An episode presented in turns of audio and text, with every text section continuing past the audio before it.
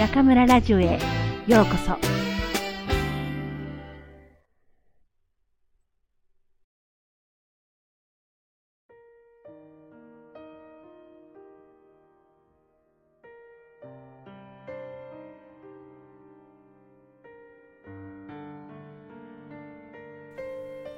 出会う人は先生。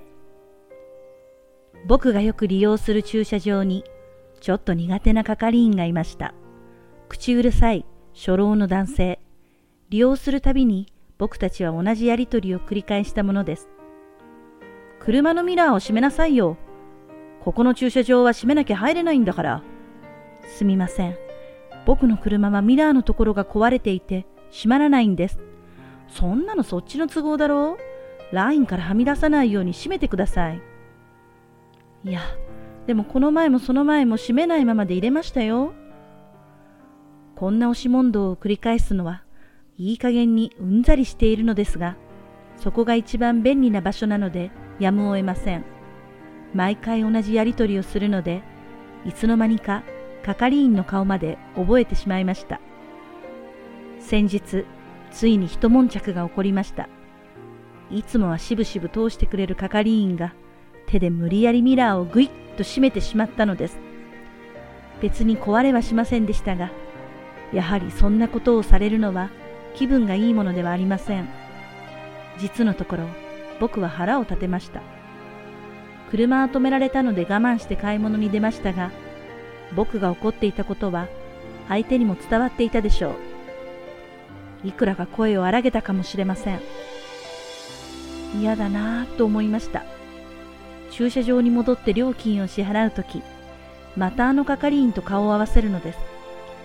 どう考えても気まずいけれど、車を置いたまま帰るわけにもいきません。その時僕は思い出したのです。昨日より今日、自分がちょっと変わって新しくなりたいのなら、周りから学ばなければならない。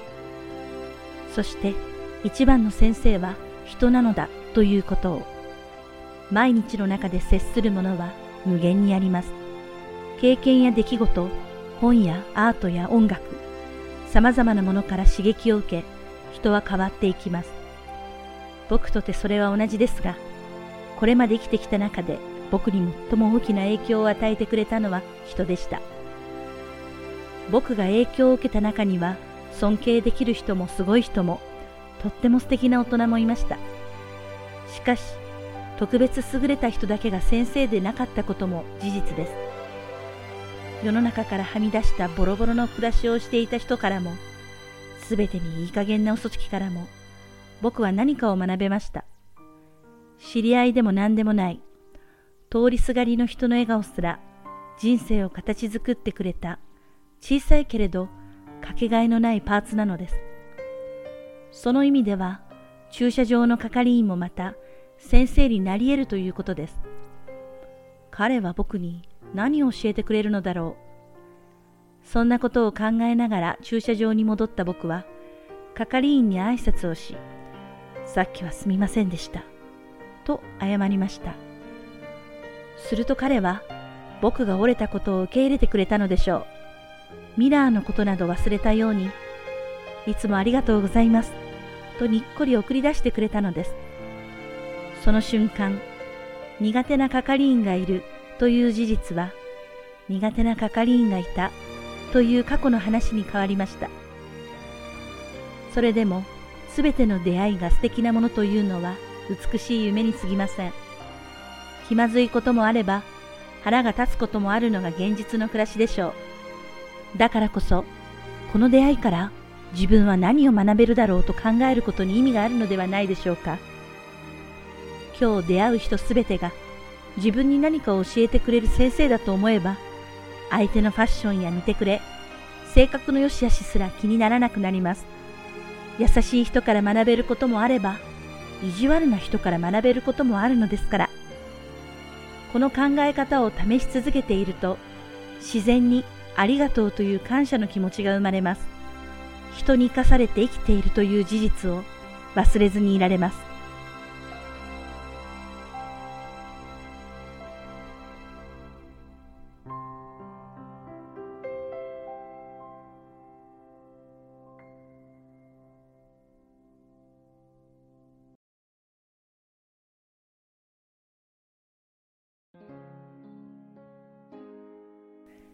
皆さんこんばんは。今夜も中村ラジオへようこそ。私は当ラジオ局のディスクジョッキー中村です。さて、日本語学習者にとって避けられぬ関門といえば日本語能力試験ですが、7月に行われた試験の結果が先日発表されました。我が中南財系西方大学日本語学科の学生たちも N1 に挑戦しましたが、結構いい報告をしてくれる子が多く、先生としてほっとしているところです。皆さんはいかがでしたか？うちの学生の結果を見ても、N1 に合格するかどうかは、やはり、懲戒がその鍵を握っています。12月の試験の申し込みも始まりました。中村ラジオが皆さんの聴解力向上の一助となれば幸いです。今夜の朗読のテーマは、出会う人は先生でしたね。私は職業柄、毎日誰かに先生と呼ばれます。世の中には幾多の仕事がありますが、教師はお金を払う側がもらう側にありがとうございますと敬意を払う数少ない仕事です。だからこそ私たち教師はもっと学生の期待に応え成果を出していかなければなりません。特に大学は会社のような厳しい上下関係がなく、ましてや外教の私は、上長の命令を受けることもほとんどありません。そう言うと、今、企業で働いている人はいいなぁと思うかもしれませんね。私は日本で6年間サラリーマンとして塾の運営をしていましたから、その気持ちはよくわかります。確かにあの頃と比べると、外教の生活はかなり自由ですね。授業数も多くありませんし、楽をしようと思えばいくらでもできます。実際、残念ですが、外教の中には自分の職責を忘れているのではないかと思ってしまう人が結構いるんです。しかし、私にとって20年続けている教師は天職。これはこの仕事が大好きだということだけではなく天から授かった使命だと思ってこれからも自分を律し自分を鍛え先生と呼ばれるのにふさわしい教師となるよう精進していきたいと思っています。教師になった第1日目から私たちは先生と呼ばれますが最初から本当の先生になれるわけではありません。最初の3年くらいは出会う学生たちこそが私の先生でした。中2になっても分数の計算ができない子。ライブラリーの単語を100回書いてもまだ間違える子。短気な私はそのできなさに驚くとともに焦りからその子を怒鳴りつけました。何年か経ってふと当時の自分の未熟さに気づきました。怒鳴られるべき人間は私でした。彼らは半人前の教師の私を泣きながら一人前にしてくれました。もう会うことはない人たちですが、私にとって彼らはまさに恩師なのです。これと同じことは、教室だけではなく、日々の生活のすべての場面で起こり得ます。